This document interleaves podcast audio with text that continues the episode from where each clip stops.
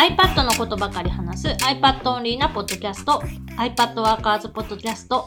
今日はオブシディアンモバイルの話をします。オブシディアンモバイルは iPad でも使えるのがオブシディアンモバイル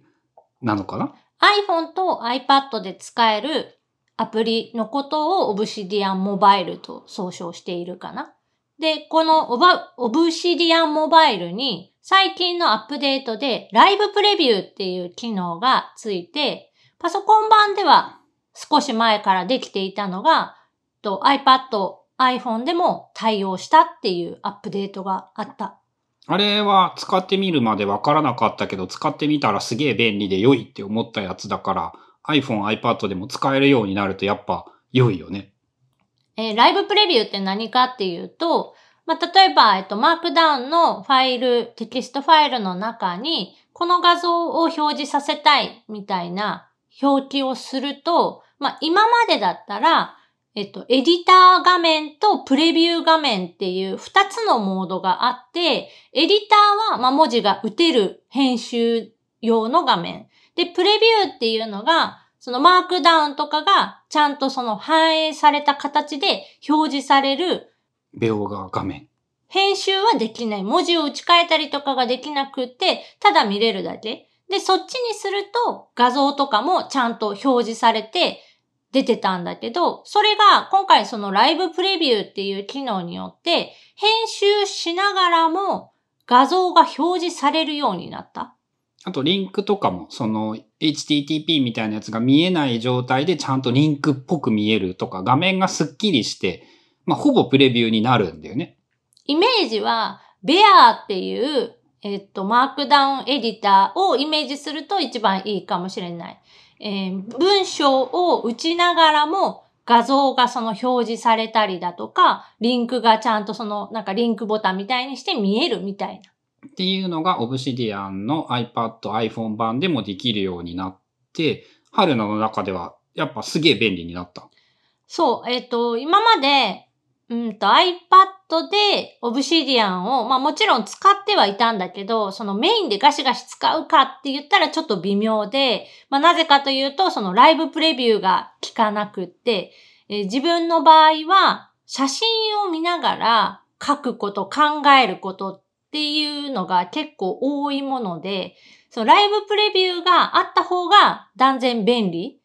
つまり、パソコン版のオブシディアンを使うっていう、その選択になってしまっていま。それが基本だった、今までは。で、今は、えっ、と、オブシディアンモバイル、iPhone とか iPad のオブシディアンでも画像を表示させながら何かを書くとかメモを取ることができるようになったので、割と使うようになっていて、で、さらにもう一つ、えっと、これは、オブシディアンのそのプラグインの機能で追加機能っていうのかな？エクスカリドローっていう、まあ、手書きメモが入れれるプラグインっていうの？そうだね。まあ多分表現としては、えっ、と、手書き、オブシディアンを手書きツールにするプラグインっていうのが、まあ一番受けがいいキャッチーな言い方なのかな。で、これ多分欲してる人はすごい欲しかって、前からあるプラグインなんだけど、そのね、iPad に最適化、全然今まではされていなくって、なんか、Apple Pencil で書いてるのに手でも反応しちゃって変なところに線が書かれてしまうとか、いろんな問題があったのが、アップデートで iPad に最適化されて、えっと、まずスクリブルに対応したを手で文字を、まあいるかいらんかわからんけど、文字を書いたら変換できるってこと、テキストに。そう、テテキスト入力として受け付けてくれるようになったので、その手書きのメモの中に、まあ、テキスト打ちたいなって思った時に、スクリブルで手書きで書いたものがテキスト化できるようになった。あと、さっきのその、Apple Pencil で使ってるのに、手のひらを置いたところに反応するっていうのがまあそれはなくなった。結構最悪だよね。そう、そう、今までそうだったのかって、それは使う気なくなるよね。ただ、まあその、お絵描きツールみたいな認識でいると、ペンの種類も1個しかないし、色とかもその選びやすくはないし、あの難しいんだけど、でも、えー、オブシディアンのアプリ内で手書きを新規追加できるっていうのは結構大きいと思う。あとさ、確かその、エクスカリドローで書くテキストを、書いたテキストとかオブジェクトを特定のノートへのリンクにするとかっていう機能もあるんじゃなかったっけ？ある。手書きで書いた文字だったり、えっ、と、図に対して、このページへリンクするっていうことができるので、その手書きメモと、えっ、と、その、リンク型ノートを合体させられる。に一番その近い形ではある。まあ図解しておいて詳しく見たいならこれを押してねっていうのを、まだ多分パブリッシュとかはダメだったかな忘れたんだけど、その自分のオブシディアンの中でならそれができて、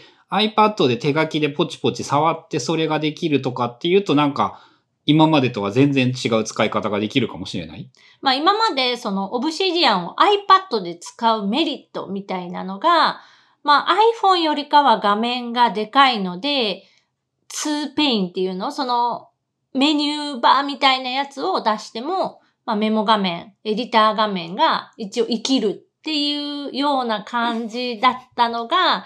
この Excalidraw を使うことで、ペンが有効になるというか、使えるようになるから、それって結構もうダイレクトに iPad を使うメリットになりうる。うん。まあ書いたものを自由に並べたりとかが難しかったり、まあまだまだ Obsidian の中でしかやれないので、その不自由な点は多いけれども、ささっと手書きメモというものをどう使いたいかというイメージまあ、あともう一つが、その、えっ、と、グラフっていう、あの、ノート同士がくっついている、あの、見え方っていうの、あそこに画像を表示するっていうのもオプションで、オプションかプラグインでできるから、プレビューできたんだっけ？その画像の。あ、本当。あ、それはすごい、あの、面白い、そのノートリンクのグラフの使い方ができるね。今までだと、 Obsidian 内で手書きのメモを追加することが難しかったので、別のアプリでメモ書いて、それをわざわざ Obsidian にこう読み込ませるみたいな、追加する作業が必要だったのが、まあ、エクスカリドロを使えば、オブシディアンのアプリ内で、えーリン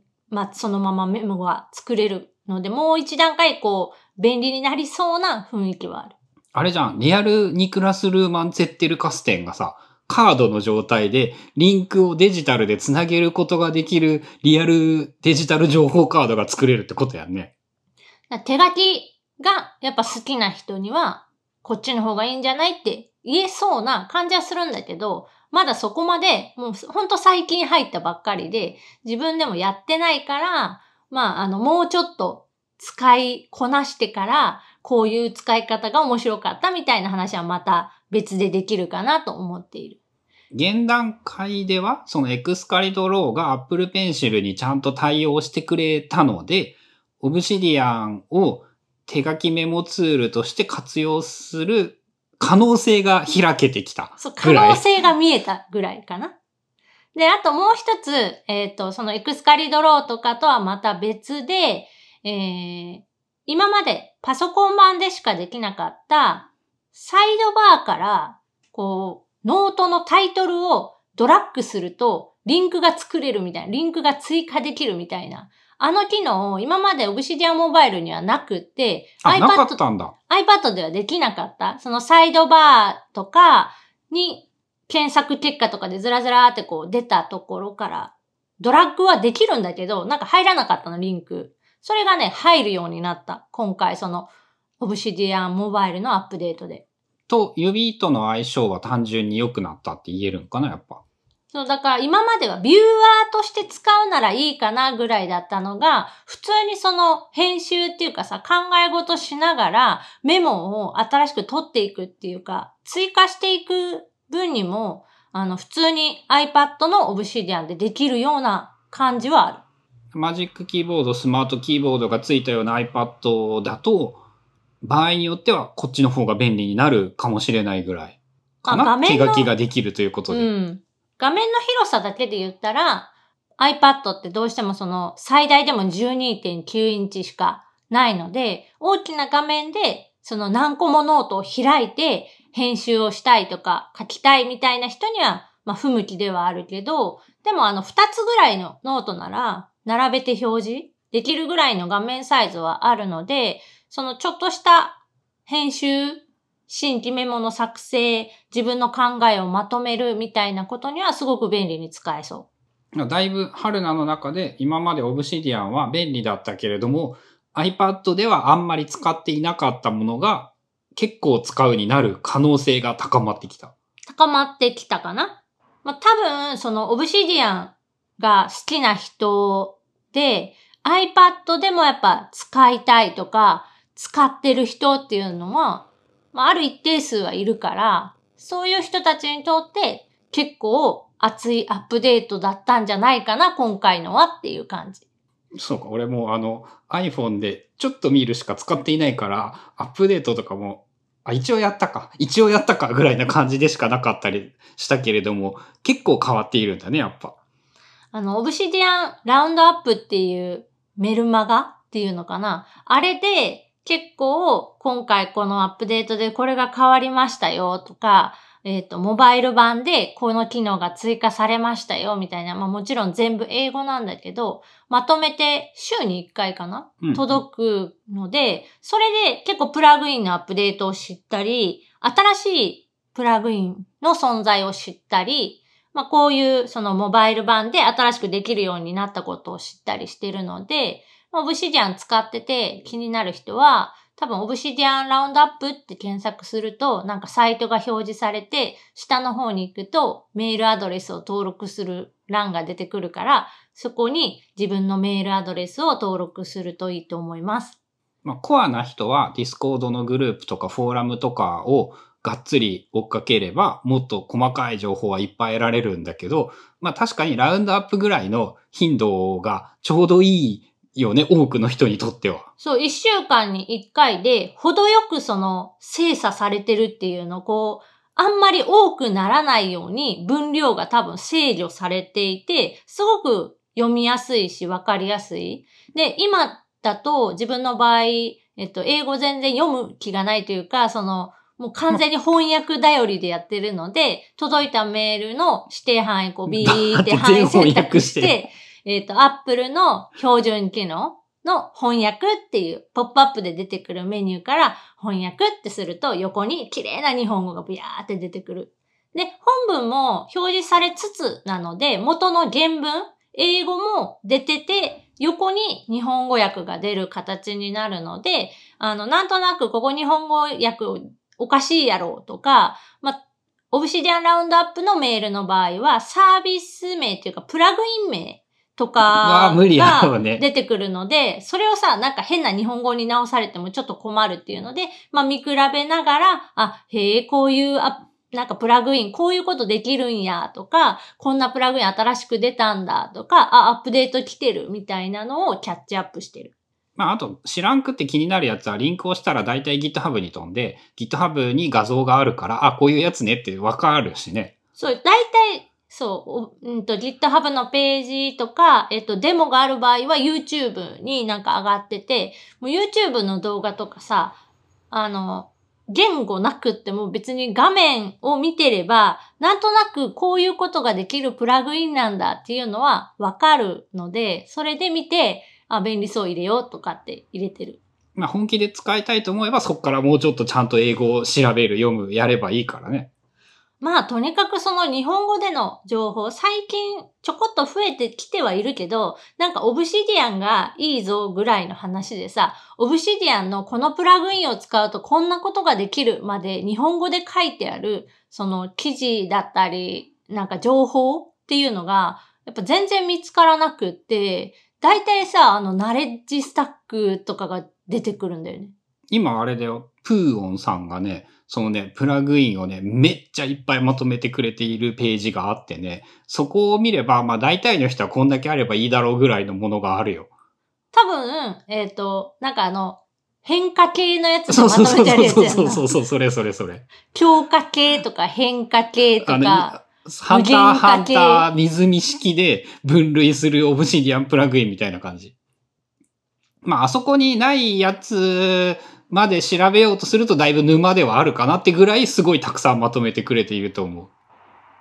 まあ、オブシディアンモバイル、iPad にもアプリが入れれて、で、そのプラグインを使うことで、結構いろんな使い方というか見え方っていうの、その自分が欲しい機能だけを追加することができるので、あの結構おすすめな、まあアプリ？ちょっとまあ難しいのかな、最初導入とかは。うーん、まあ、それこそ本当に春菜さんがさ、あの、普通に iPad Obsidian 入門っていうのをさ、あの iPad Workers セミナーでやればいいんじゃない？ね、俺がなんか春菜のところでやらせてもらっているやつはさ、そのマニアックな使い方っていうかさ、その、俺の使い方でしかないから。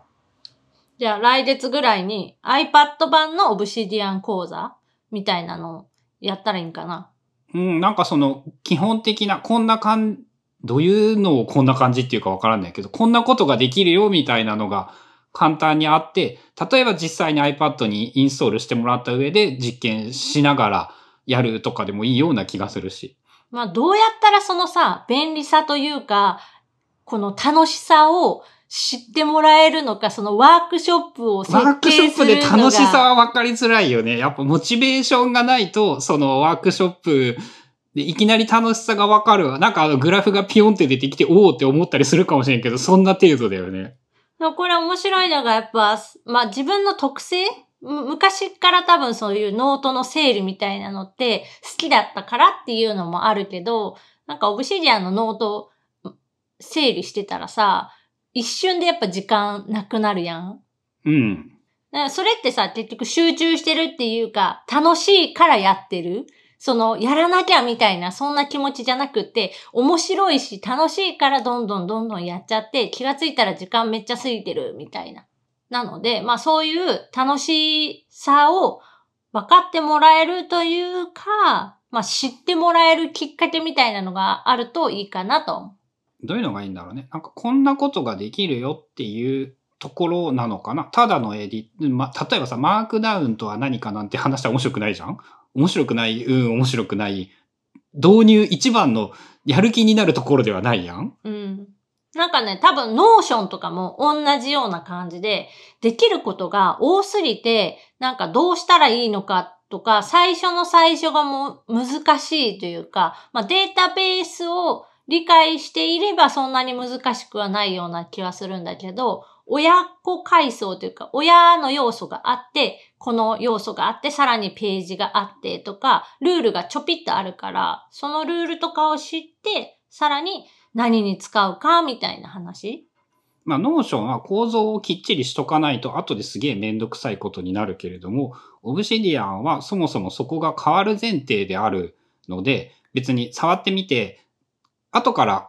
変えればいいじゃんっていう感覚があるところが面白いところなので、まあ、なんとでも導入で失敗することはない。初期設定で失敗することはない。まあそうだね。最初どんな形でやってても、後からその修正が効きやすいっていうのはあるかも。あの、 Evernote を最初に30個ノートブックを作ってしまうのは、まあ大体失敗するじゃんなんか1個にしといて、こうしようねっていうことが自然にそれができるっていうのかな。そこが多分その Notion と違う強みだと思う。まあそういうところを紹介していければいいのかな？うん。ということで今日は、まあ、iPad 版の Obsidian で、まあ、新しくできるようになったこととか、今後その期待できることみたいなお話でした。番組への感想やリクエストなどは、シャープ i p a d w o r k e r s のハッシュタグをつけてツイートしてください。それではまた来週 iPad ワーカーズポッドキャストでした。